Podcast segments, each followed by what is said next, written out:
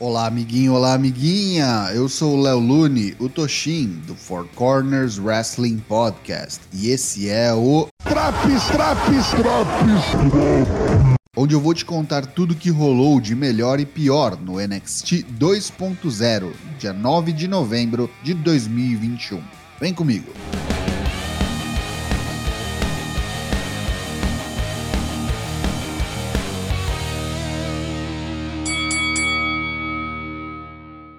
Começa o show com luta de trios femininos. Luta 1: Toxic Attraction versus Io Shirai, Kaden Carter e Casey Catanzaro.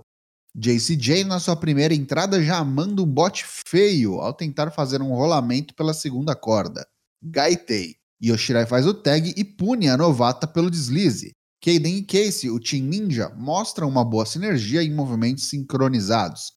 Shirai ensaia um dive pela terceira corda, mas é interceptada por um belo spinebuster da NXT Women's Champion, Mandy Rose. Ao fim, Didi Dolly empina Kaden Carter após um Roma Clutch.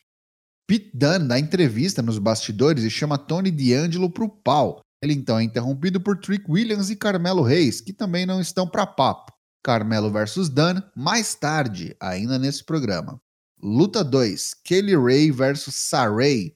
Muito boa luta entre a habilidosa Saray e a ex-NXT UK Women's Champion, Kaylee Ray. Combate pegado com muitos strikes. Kaylee Ray vence após um KLR Bomb fora do ringue, na mesa dos comentaristas, seguido de mais um, agora no ringue, liquidando a fatura. Podia só ter durado mais esse combate. Luta 3: Joe Gacy versus Boa. Boa usa uma pintura facial agora. O que isso significa, eu não faço ideia. Fez cara de mal, mas Joe Gacy não tem medo de cara feia. Durante a luta, as luzes do CWC piscam em vermelho. Seria o fim de? Não, é só o Boa, metendo uma esganadura, um chokehold em Gacy, tipo sua mestra, Mei Ying, totalmente fora de controle. Gacy se agarra às cordas e Boa recusa-se a soltar o adversário, rendendo a vitória por desqualificação para Joe Gacy.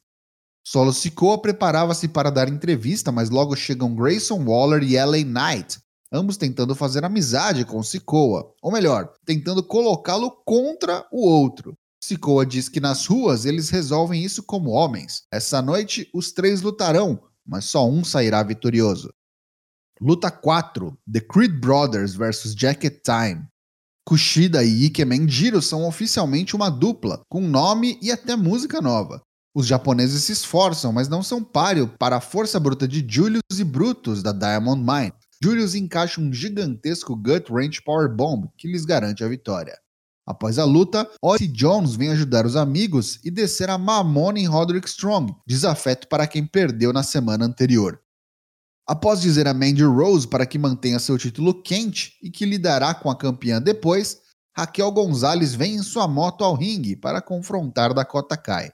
Dakota vem ao palco e diz que foi muito bom atacar Raquel. Surge então Cora Jade, que ataca Kai pelas costas em retribuição pelo que sofreu nas mãos da moça de cabelo rosa. Dakota foge e Raquel confronta Jade, dizendo que a entende, mas que será ela, Raquel, quem vai descer o cacete em Dakota primeiro.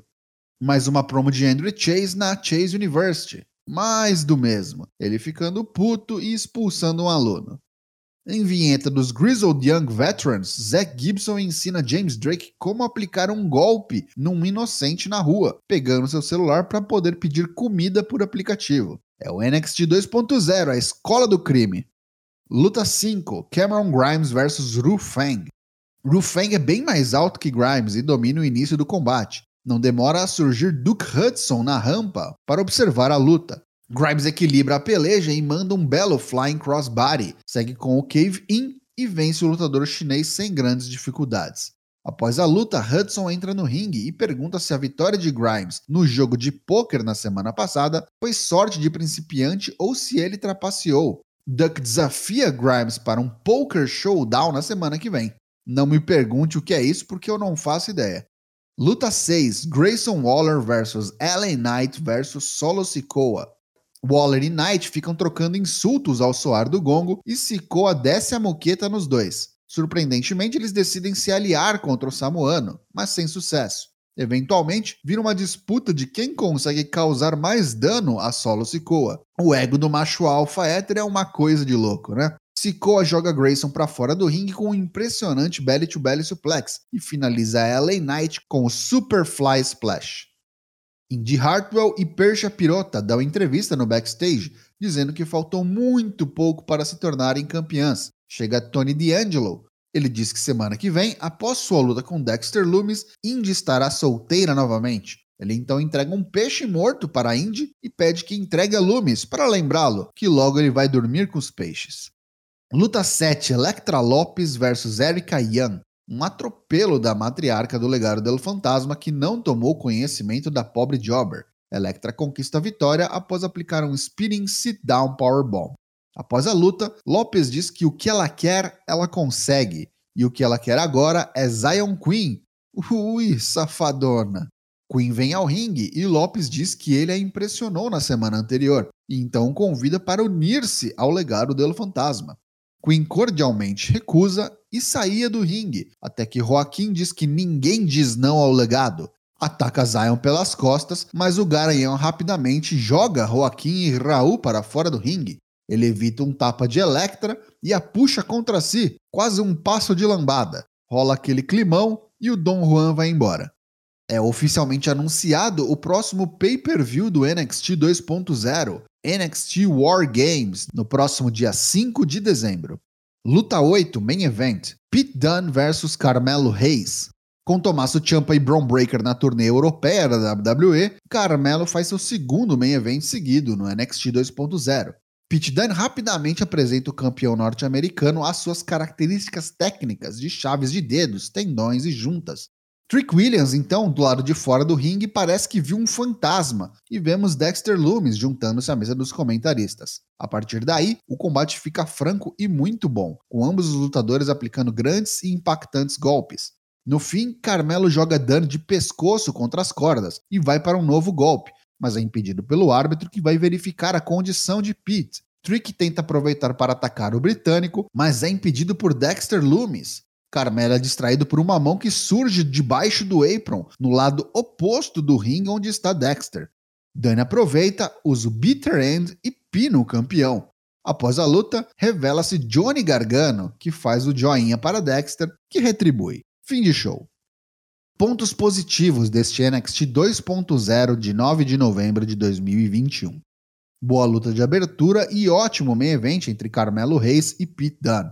A dupla Jacket Time, surpreendentemente, está começando a me convencer. Já os pontos negativos do programa. Todos os demais combates do show pareceram rasos, seja tecnicamente ou só por não ter nenhuma razão de ser mesmo o que em teoria para uma empresa de wrestling não seria problema, mas já que a WWE quer ser uma empresa de entretenimento, cadê o background, storylines e motivações plausíveis para essas lutas? Melhorem. Duke Hudson continua a tentar afundar o ótimo Cameron Grimes, segmentos muito ruins semana após semana. A Chase University já está no modo repetição e ficou chato bem rápido. Grizzled Young Veterans cometendo crime e ensinando como fazê-lo. Situação dose. Esse NXT leva nota 5 de 10. E aí, tá curtindo os drops do NXT 2.0? Não perca também as edições do Raw, Dynamite, SmackDown e Rampage o Four Corners agora tem lives todas as terças, quartas e quintas-feiras, a partir das 20 horas em twitch.tv barra Te vejo lá!